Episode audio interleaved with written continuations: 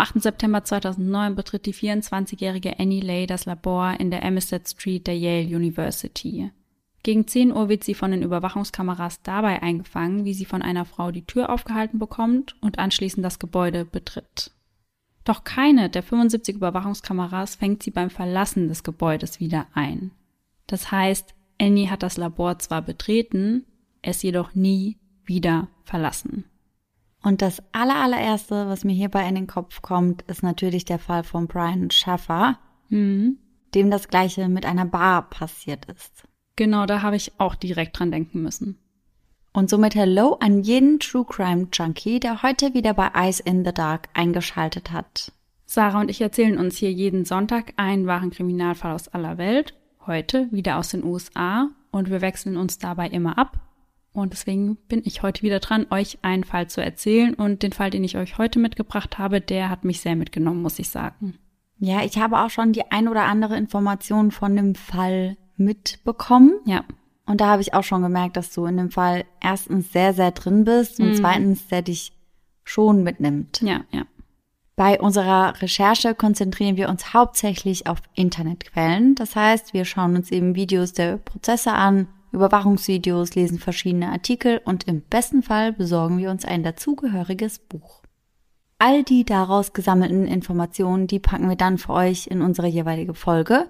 Und wenn euch das Endergebnis gefällt, dann vergesst nicht, uns zu abonnieren und im besten Fall auch noch zu bewerten. Und passend zu dem heutigen Fall, Sarah, an welchen Orten und zu welchen Tageszeiten fühlst du dich denn am sichersten?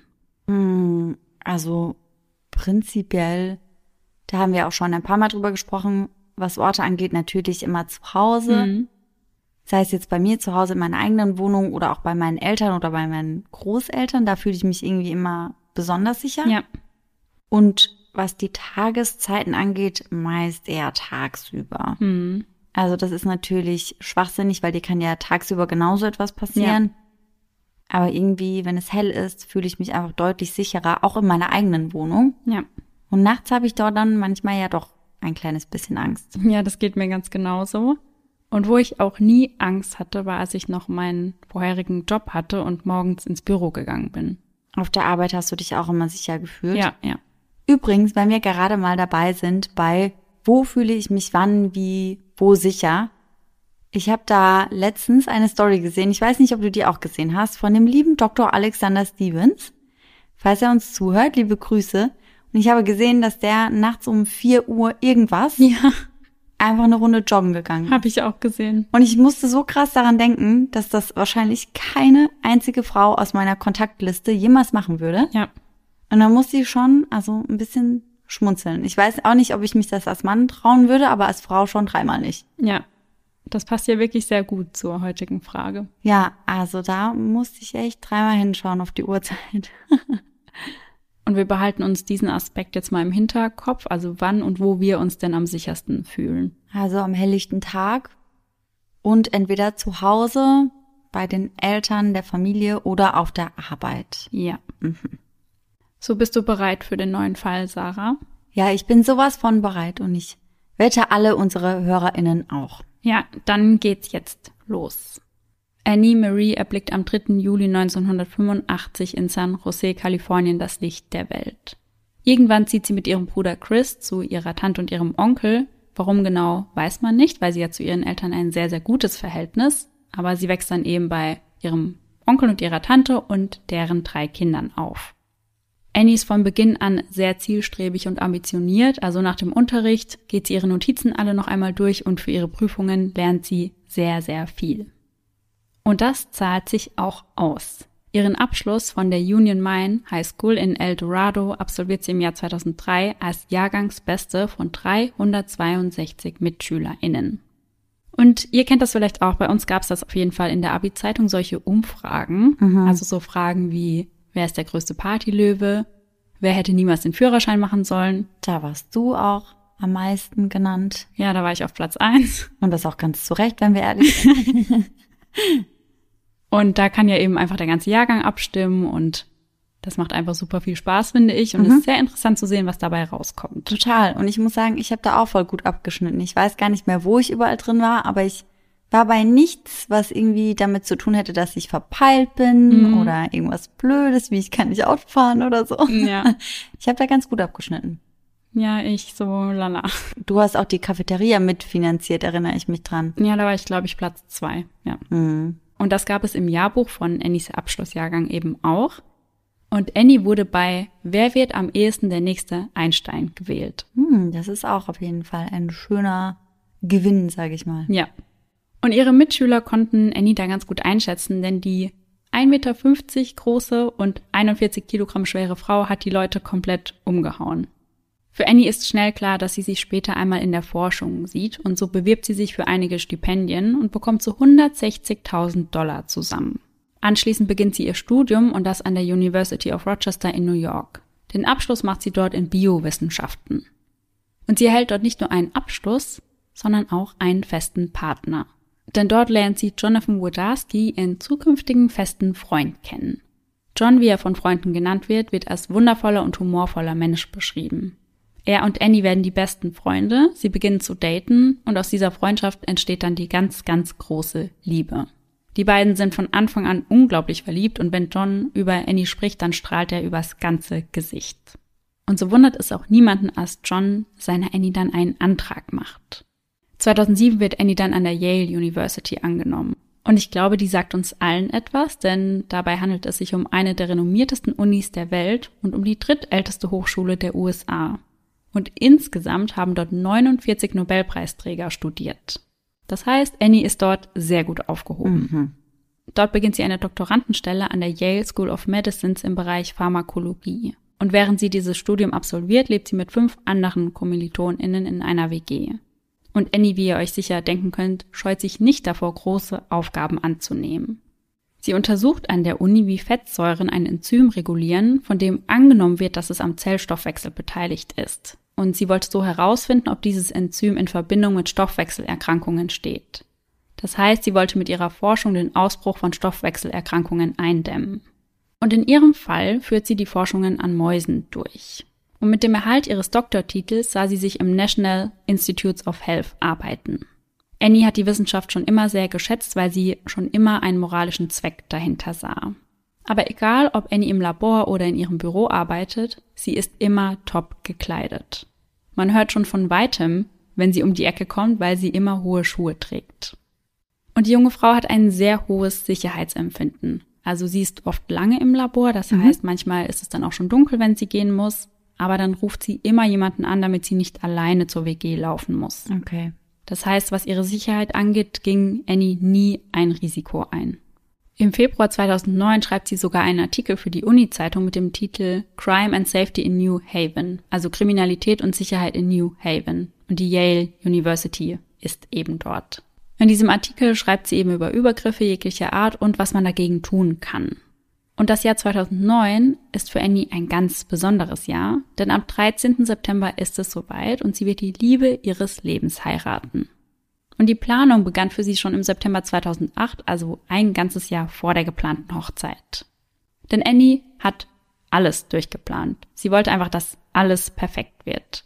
Sie hat sich sogar Wetterkarten Monate vor der Hochzeit angeschaut, um ja kalkulieren zu können, was kann ich anziehen, wie läuft der ganze Tag ab. Also sie war da wirklich sehr, sehr genau in allem. Ihr war es wichtig, wo steht welche Deko, welche Blumen will ich aus. Sie war da wirklich Feuer und Flamme in der Planung. Stattfinden würde das Ganze im North Ritz Club auf Long Island.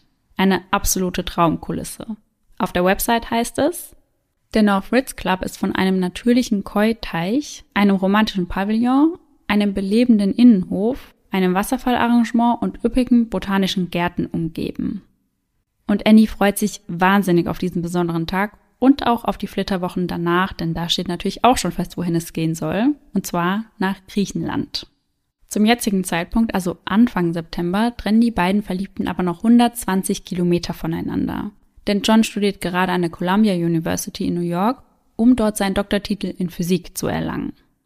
Und das steigert die Vorfreude für das Wiedersehen an der Hochzeit natürlich umso mehr. Am 3. September steht für Annie noch ein Treffen mit der Floristin an. Und es soll ganz, ganz viele Rosen geben, denn Rosen sind Annies Lieblingsblumen. Vier Tage später, am 7. September, telefoniert sie noch einmal mit ihrer Freundin Jennifer. Denn Annie hat zu dieser Zeit wahnsinnig viel Stress. Zum einen steht ihr das Ende des Studiums bevor und die Hochzeit und das ist natürlich ganz schön viel auf einmal. Am Telefon fragt sie Jennifer, ob sie glaubt, dass die beiden zu jung seien, um zu heiraten. Und Jennifer sagt ihr, dass Annie genau die richtige Entscheidung getroffen hat. Wie alt sind die beiden gerade? 24. Hm. Aber ja auch schon ein Weilchen zusammen, richtig? Ja. Und Annie bedankt sich dann bei Jennifer und sagt, ja, hey, das war genau das, was ich jetzt noch einmal hören musste. Dienstag, der 8. September 2009 startet für Annie wie jeder andere Tag auch. Sie nimmt den Yale Transit zur Sterling Hall of Medicine, dort befindet sich ihr Büro, sie legt einige Sachen ab und macht sich dann eben auf den Weg ins Labor in der Amistad Street Nummer 10. Und wie ich in der Einleitung schon gesagt habe, wird Annie von den Überwachungskameras dabei eingefangen, wie sie das Gebäude betritt. Gekleidet ist sie in einem grünen T-Shirt und einem braunen Rock. Das Labor betritt sie gegen 10 Uhr. Und um 10.11 Uhr lockt sie sich mit ihrer Schlüsselkarte in Labor G13 im Keller ein, um dort nach ihren Mäusen zu sehen. Soweit also alles normal. Dieses Labor G13 verlässt sie aber nicht mehr. Selbst dann nicht, als um 13.55 Uhr der Feueralarm losgeht und jeder das Gebäude verlassen muss. Und wie schon gesagt, Annie bleibt häufig länger im Labor. Das heißt, es ist nicht ungewöhnlich, dass sie ja etwas später nach Hause kommt. Aber wie gesagt, meist informiert sie jemanden, dass sie eben jemand nach Hause begleitet. Das passiert an diesem Tag nicht. Und als Annie um 21 Uhr noch immer nicht zu Hause ist und ihre Mitbewohner sie auch nicht erreichen können, informieren sie sofort die Polizei. Der Feueralarm, war der ein Fehlalarm oder? Ja, genau, der wurde durch, ich weiß nicht genau was ausgelöst, aber es hat auf jeden Fall nicht gebrannt und die Leute konnten danach ganz normal wieder in das Labor reingehen und weiterarbeiten. Okay, also es könnte einfach sein, dass Annie davon nichts mitbekommen hat oder das einfach ignoriert hat, weil sie gerade vertieft war in die Arbeit mhm. und dass sie danach dann ganz normal weitergearbeitet hat. Ja, genau. Okay. Und die Polizei hat auch erst einmal Hoffnung, dass Annie wegen der bevorstehenden Hochzeit kalte Füße bekommen hat und nun einfach ja ein bisschen Zeit für sich braucht. Trotz allem beginnen sie sofort mit den Ermittlungen, weil sich keiner in Annies Umfeld vorstellen kann, dass sie vor der Hochzeit davonlaufen würde, weil sie sich so sehr darauf gefreut hat. Und als bekannt wird, dass Annie verschwunden ist, reist ihr Verlobter aus New York und ihre Eltern aus Kalifornien an, um bei der Suche zu helfen. Yale selbst setzt auch eine Belohnung aus, und zwar für 10.000 Dollar für jeden, der Hinweise zu ihrem Verbleiben liefern kann. Gleichzeitig appellieren sie an ihre Studentinnen, nicht mit Reportern zu sprechen und sich nicht bedrängen zu lassen. Überall werden Schilder aufgehängt, auf denen zum Beispiel steht, Annie, wir hoffen, es geht dir gut. Noch dazu werden Suchplakate auf dem gesamten Campus verteilt. Und laut Annies Schlüsselkarte hat sie das Gebäude nie verlassen. Und somit wird im ersten Schritt der Ermittlungen das Gebäude vollständig abgesperrt und durchsucht. Und ihren Tag hatte sie ja in ihrem Büro gestartet und ist von dort aus dann ins Labor gegangen. Und in diesem Büro befinden sich noch folgende Dinge von ihr. Ihre Notizen, ihr Handy, ihre Tasche, Bargeld und ihr Ausweis. Das heißt, es spricht ja auch alles dafür, dass sie wieder zum Büro zurückkehren wollte. Ja. Nun beginnen die Polizisten die Aufnahmen der Überwachungskameras zu sichten und das ist eine sehr, sehr große Aufgabe, denn dabei handelt es sich um 700 Stunden Material. Boah. Denn wie ich in der Einleitung schon gesagt habe, gibt es um das Gebäude und in dem Gebäude insgesamt 75 Kameras. Und das hat auch einen guten Grund, denn dort wird ja an Tieren geforscht, also unter anderem mit Mäusen und ich glaube auch mit anderen Tieren, dazu habe ich aber nichts finden können. Und dafür stand Yale sehr oft in der Kritik. Das heißt, es kam dort auch häufig zu Demonstrationen und Einbruchsversuchen, denn ja, die Demonstranten haben dann eben versucht, die Tiere dort zu befreien. Mhm. Und nachdem das öfter vorgekommen ist, hat man eben die Sicherheitsmaßnahmen sehr stark erhöht. Und das heißt, neben diesen ganzen Kameras braucht man eben eine Schlüsselkarte, um in das Gebäude zu kommen und muss anschließend noch eine Unterschrift tätigen, dass man das Gebäude betreten hat. Doch auf keinem der gesichteten Videos sieht man, wie Annie das Gebäude verlässt und auch beim Durchsuchen des Gebäudes fehlt von ihr jede Spur. Und ich gehe mal davon aus, dass wenn die da so gut ausgestattet sind, dass dann ja wahrscheinlich jeder Ein- und Ausgang irgendwie Video überwacht ist. Ja. Oder? Also hätte sie dieses Gebäude verlassen, dann hätte man das auf jeden Fall gesehen. Mhm. Es sei denn, jemand hätte die Aufnahmen manipuliert. Mhm. Oder sie in irgendetwas herausgeschafft, wie bei Colleen Dritzer mhm. beispielsweise. Ja. Im nächsten Schritt werden dann ihre Kreditkarten und ihr Handy überprüft, aber beides war nicht mehr genutzt worden. Und sie suchen sogar auf der 60 Kilometer entfernten Mülldeponie, auf der der Müll der Uni entsorgt wird, aber auch das bleibt erfolglos. Mittlerweile sind neben dem New Haven Police Department auch das FBI und die Connecticut State Police an der Suche beteiligt. Und alle teilen eine Meinung, Annie kann sich nicht in Luft aufgelöst haben. Und dann kommt am 10. September ein neuer Hinweis herein. Ein Mitarbeiter der Uni meldet sich bei der Polizei und gibt an, Annie gesehen zu haben, wie sie um 12.30 Uhr das Gebäude verlassen hat. Und er konnte sich daran erinnern, weil er selbst das Gebäude um 12.45 Uhr verlassen hat. Aber da man eben nicht gesehen hat, wie Annie das Gebäude verlassen hat auf den Aufnahmen und man auch nicht gesehen hat, wie er um 12.45 Uhr das Gebäude verlassen hat, bringt das die Polizei kein Stück weiter. Was sie allerdings weiterbringt, sind die bis dato gesammelten Beweise. Eine Box mit Blut daran und einen extra großen Laborkittel, ebenfalls mit roten Flecken, den man in einer Recyclingbox gefunden hatte. Und um zu überprüfen, ob dieses Blut zu Annie gehört, holt man aus ihrer WG nun ihre Zahnbürste für einen DNA-Abgleich. Und Treffer. Es ist Annies Blut. Am 12. September beginnen die Ermittler dann die Decke im Labor zu durchsuchen. Und Sarah, du wirst garantiert wissen, was ich meine, weil unsere Schule genau solche Decken hatte. Ja, ja, genau. Mhm. Das waren ja ganz viele Vierecke quasi die man nach innen hochdrücken konnte und dann war da ein Hohlraum. Ja, genau, die lagen irgendwie, also diese Platten lagen wie aus so einem Gitter, sage ich genau, mal. Genau, ja. Und genau in diesem Hohlraum werden sie fündig. Dort finden sie einen blutigen Gummihandschuh, eine blutige Socke und blutige Arbeitsschuhe mit dem Label Ray C. Und das spricht natürlich alles für ein Verbrechen innerhalb des Labors. Mhm. Und von da an ist auch klar, dass es jemand sein muss, der irgendetwas mit der Uni zu tun hat, weil man ohne Schlüsselkarte nicht in dieses Gebäude kommt. Mhm. Die Suche geht am 13. September weiter und somit ist es der fünfte und auch letzte Tag der Suche. Denn der Tag, der eigentlich der schönste in Annies Leben werden sollte, wird der Tag, an dem man ihre Leiche findet. Als das Suchteam im Keller den Raum G22 betritt, fällt ihnen zunächst eine Perle auf dem Boden auf, die der Perle von Annies Kette sehr stark ähnelt. Und dann bemerken sie einen starken, beißenden Geruch. Sie rücken dann noch einmal mit Kadaverhunden an und die werden um 17 Uhr dann fündig. Im Hohlraum versteckt hinter einem großen Metallkasten finden sie Annie. Man hatte sie kopfüber in diesen Hohlraum gepresst. Und einer der Polizisten beschreibt das Auffinden später wie folgt. Und hier kurze Warnung, es wird jetzt sehr grafisch. Der Mörder hat sie einfach darin zerquetscht. Sie war so zerschmettert, dass man sie nicht mehr erkennen konnte. Also ganz, ganz furchtbar. Noch immer trägt sie die Plastikhandschuhe, die sie im Labor zum Arbeiten trägt. Einer von ihnen ist am linken Daumen eingerissen. Außerdem trägt sie noch ihre Unterwäsche, doch ihr BH wurde nach oben geschoben. Bei ihrer Leiche findet man außerdem einen grünen Stift, einen weiteren blutigen Handschuh, der zudem aus dem Hohlraum passt, einen blutgetränkten Laborkittel und ihre Schlüsselkarte. Die Autopsie bringt dann mehr Klarheit. Annie starb durch Ersticken und zwar durch die Gewaltanwendung auf den Hals. Noch während sie am Leben war, brach man ihr den Kiefer und ihr Schlüsselbein. Außerdem finden sich Spermaspuren an ihrem Körper. Und diese gesammelten DNA-Proben werden nun sofort durch die CODIS Database geschickt. Und CODIS steht für Combined DNA Index System, also das ist die nationale DNA-Datenbank der USA, die vom FBI erstellt und gepflegt wird. Aber bis man da ein Ergebnis hat, braucht das natürlich ein wenig Zeit.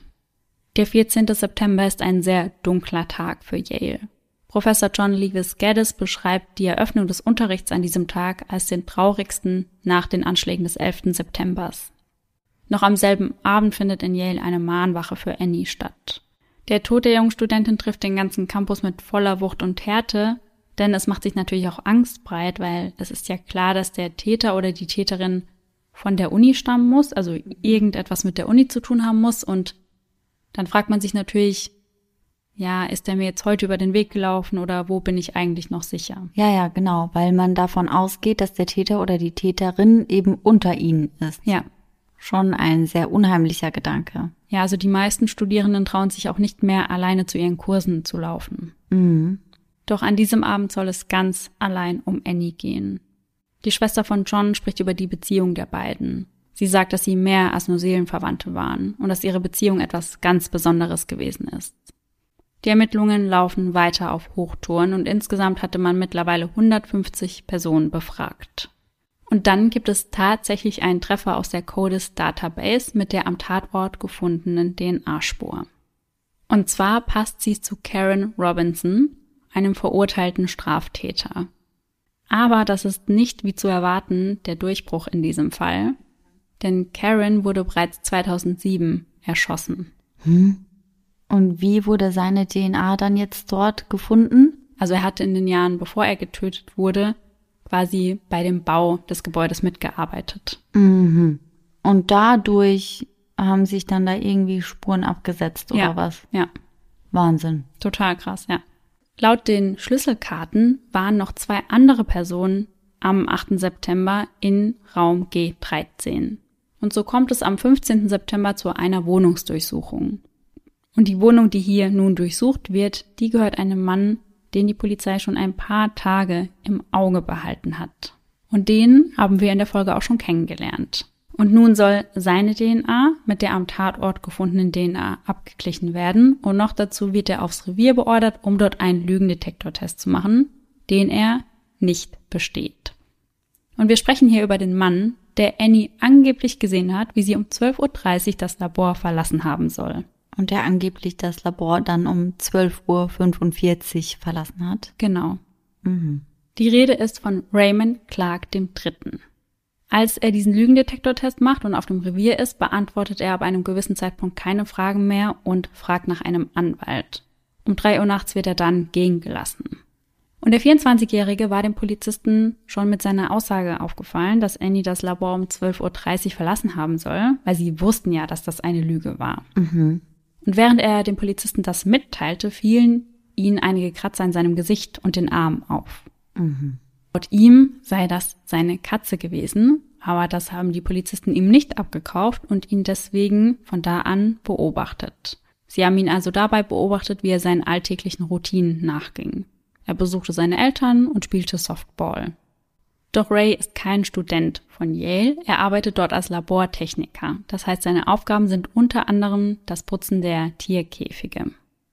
Auch Ray ist zu diesem Zeitpunkt verlobt und lebt mit seiner Verlobten gemeinsam in den Commons Apartments.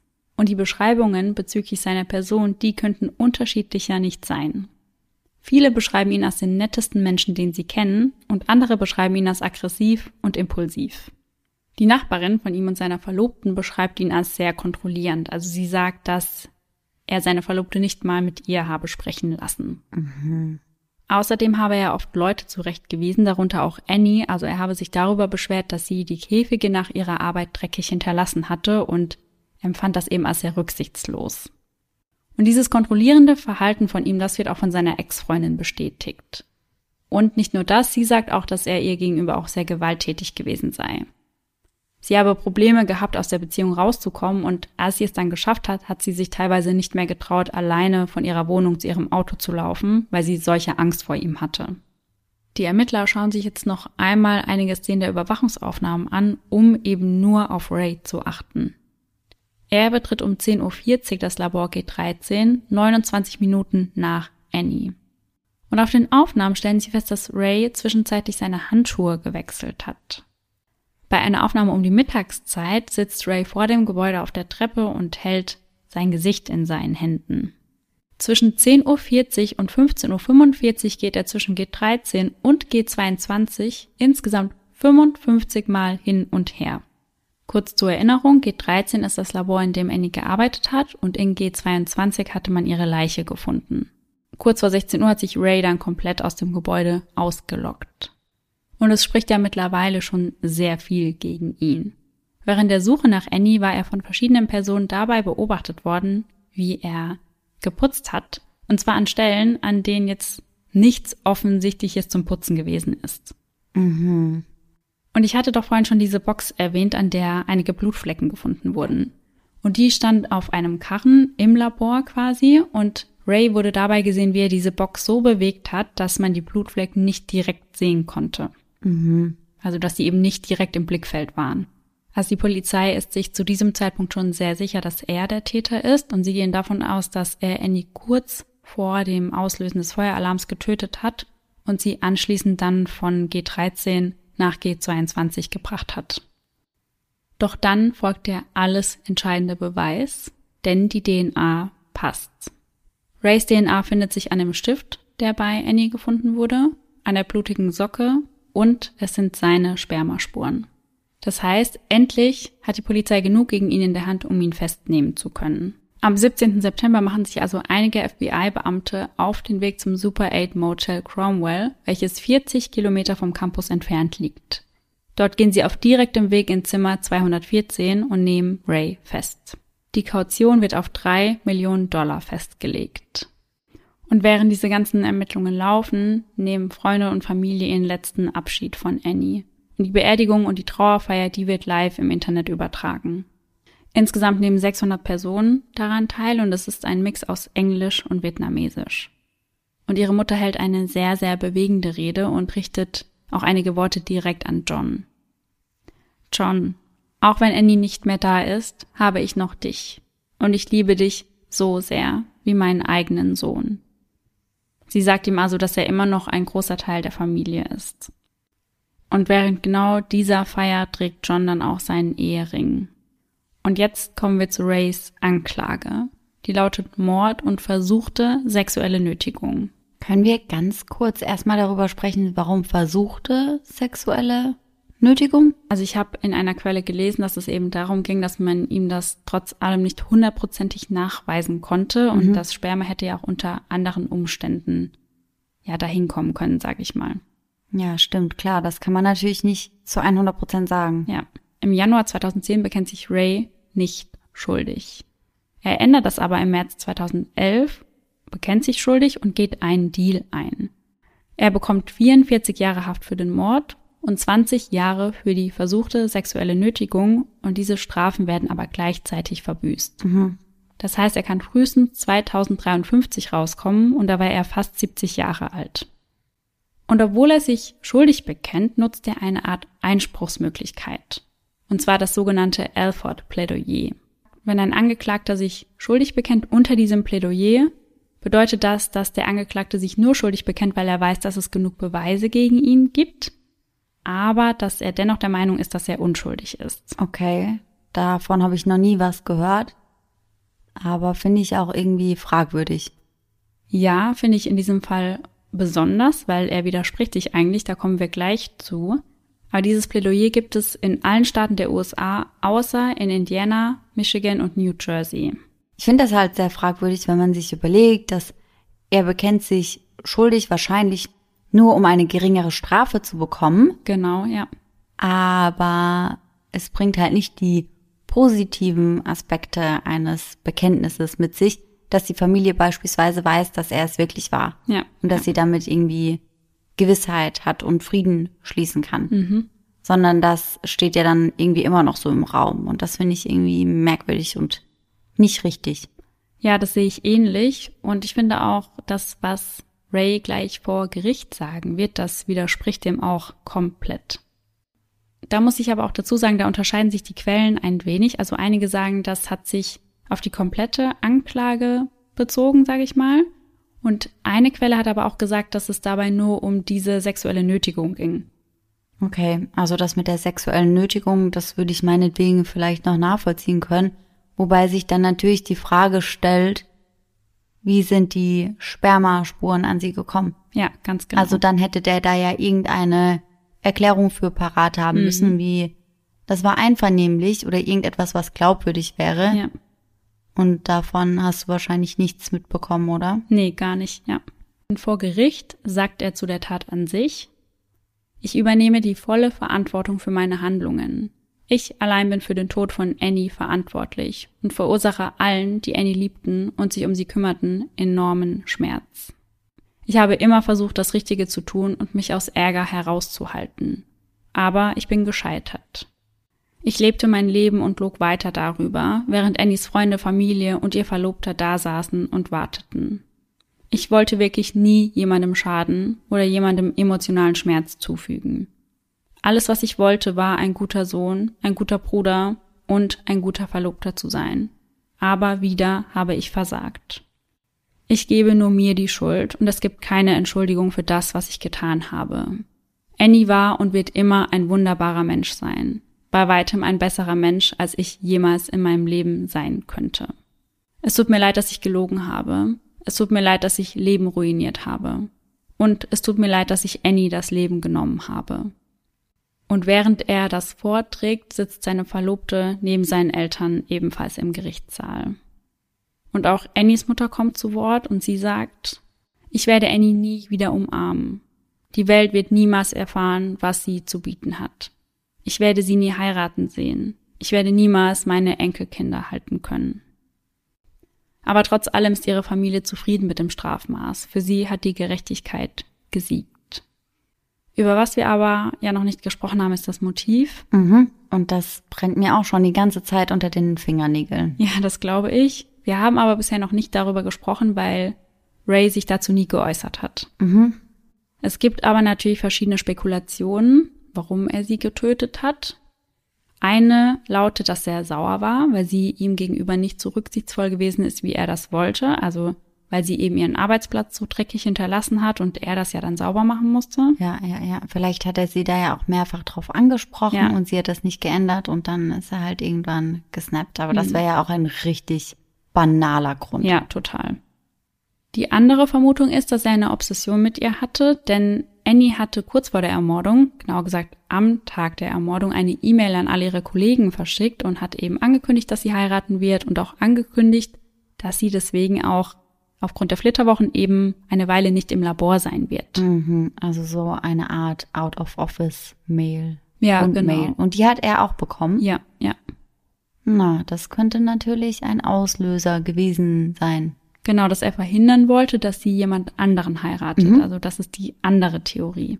Ja, das wäre ja dieses klassische, wenn ich dich nicht haben kann, dann kann ich auch niemand anderes haben. Ja.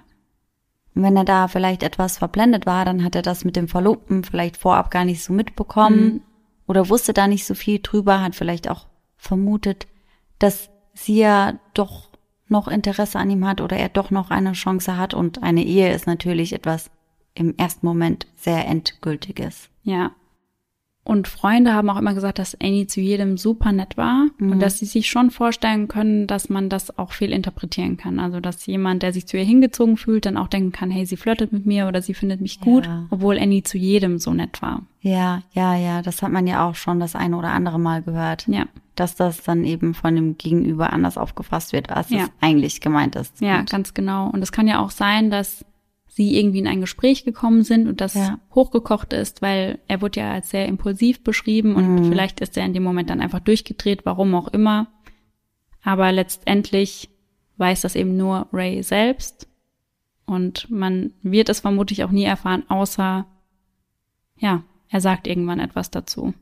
Ja, was ich halt auch heftig finde, weil, also er entschuldigt sich ja bei der Familie und bei dem Verlobten und bei allen, denen er Leid zugefügt hat, lässt sie dann aber mit so einer riesigen, so wichtigen Frage einfach dastehen. Ja, Also ist halt auch die Frage, wie aufrichtig er das dann gemeint hat. Wenn es für ihn so viel wichtiger ist, sein eigenes Motiv irgendwie zu schützen Ja. oder nicht zu teilen, anstatt halt der Familie das zu sagen. Und ich glaube, das würde das für die Familie natürlich nicht besser machen oder nicht einfacher. ja.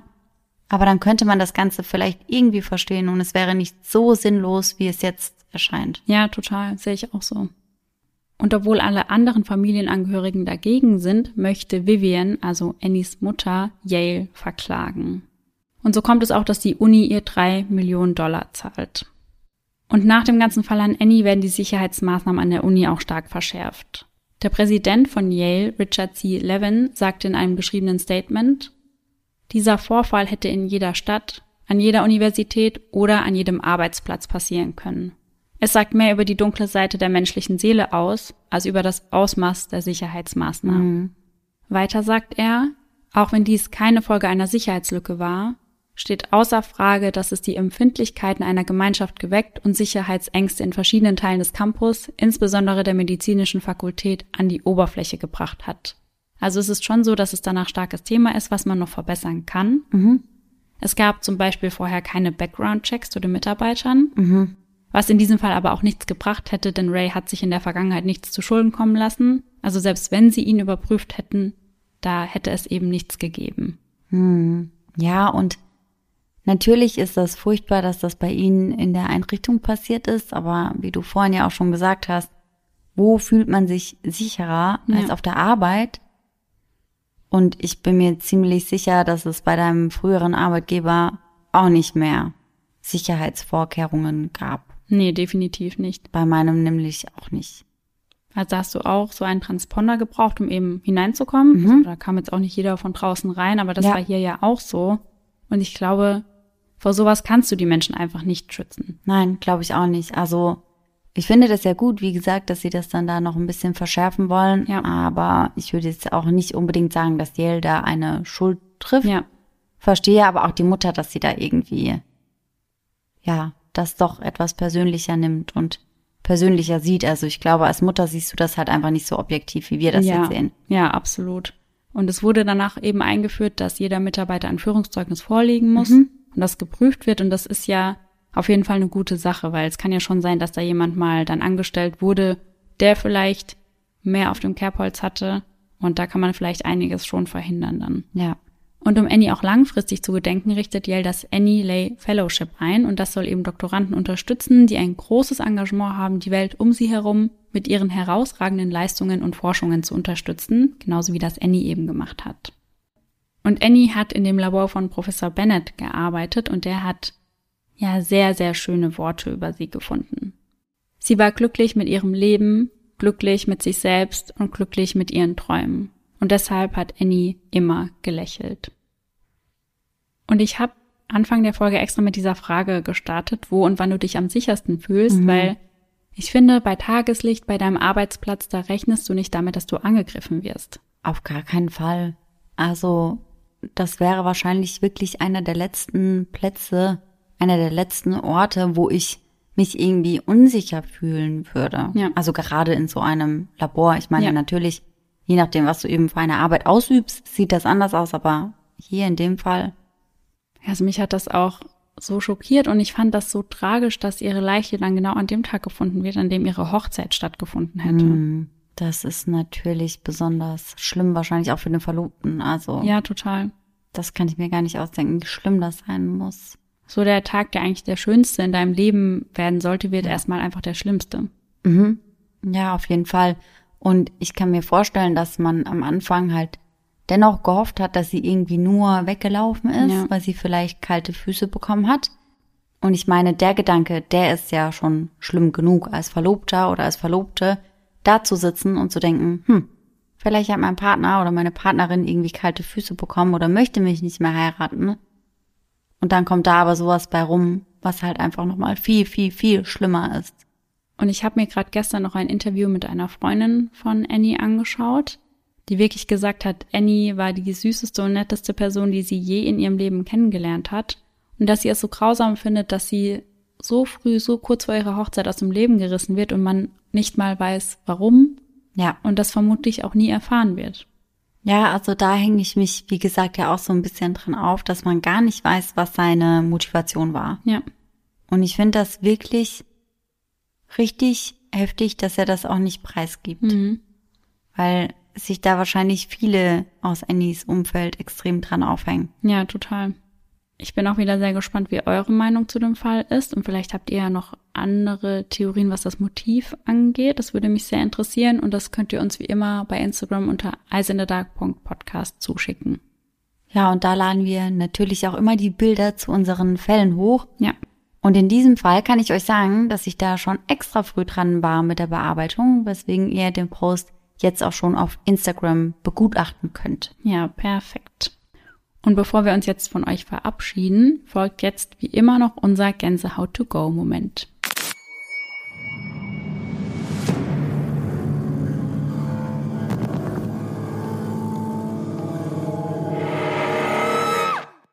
Und unseren heutigen Gänsehaut-to-go-Moment haben wir von der lieben Sarah zugeschickt bekommen, die uns übrigens auch geschrieben hat, dass sie und ihre Schwester genauso heißen wie du und ich. ja, wie witzig. Sie schreibt, Hey Sarah, hey Laura. Zuallererst, ich liebe euren Podcast und ich bin nur auf ihn gekommen, weil meine Schwester und ich genauso heißen wie ihr. Aber ich habe auch eine Story für euren Gänsehaut-to-go-Moment. Vor circa einem Jahr war ich ganz allein zu Hause, weil meine Eltern auf der Arbeit waren und meine Schwester in der Schule. Ich bin also direkt in mein Zimmer gegangen, welches ein Stockwerk höher ist als die Wohnung. Ich höre oft Musik mit meinen AirPods, wenn ich alleine bin. Nach circa zehn Minuten höre ich meine Mutter meinen Namen rufen. Ich mache also die Musik aus und gehe runter und schaue, ob sie schon da ist. Ich hatte mich schon gewundert, weil sie sonst eigentlich immer viel später von der Arbeit heimkommt.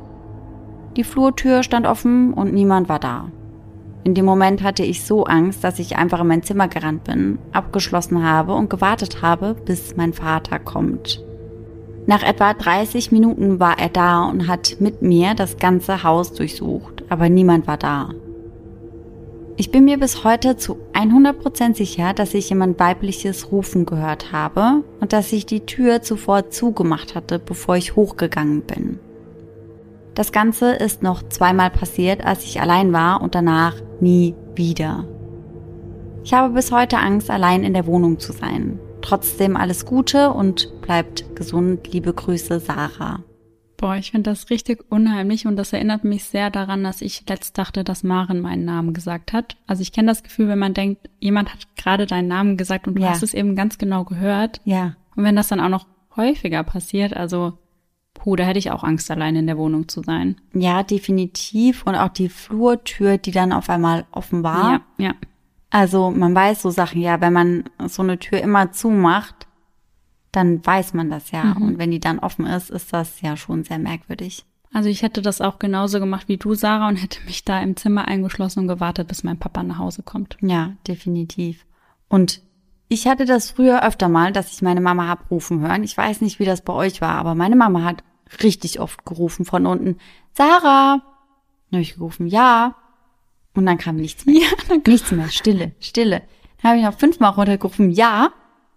Bis ich dann irgendwann runtergelaufen bin. Sie war dann aber Gott sei Dank da.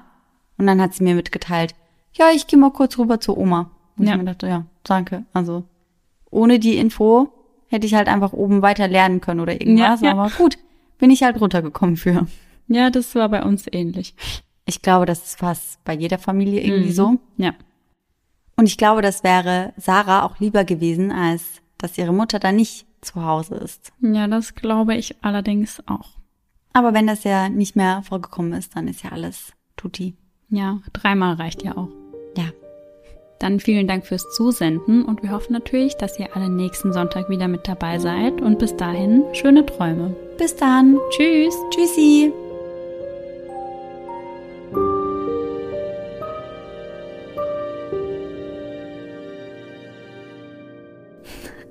Ist auch sowas, was du voll oft machst. Dann geht's jetzt los. Wir müssen echt mal dieses Bullshit-Bingo machen. Das wäre, glaube ich, witzig. Denn dort lehnt sie, lehnt sie. lehnt sie ihn ab. ha, Plot Twist, es ist doch nicht ihr zukünftiger Partner. Oder ihren zukünftigen festen Freund. Hm. Ist gut vielleicht. Und in diesem Artikel schreibt sie über Ü-Griffe. Ü-Griffe. Die sind nämlich in New Haven ganz besonders häufig. Weniger hingegen kommt es zu Übergriffen. Kurz zur Erinnerung, G13 ist das Labor, in dem Annie gearbeitet hat und in G22, das war aber kurz abgehakt, von mir. Ja, von dir, ich habe ja nichts gesagt. so fände ich jetzt auch irgendwie frech, wenn du das mir in die Schuhe gibst. Mann, Sarah, ey. Tschüssi.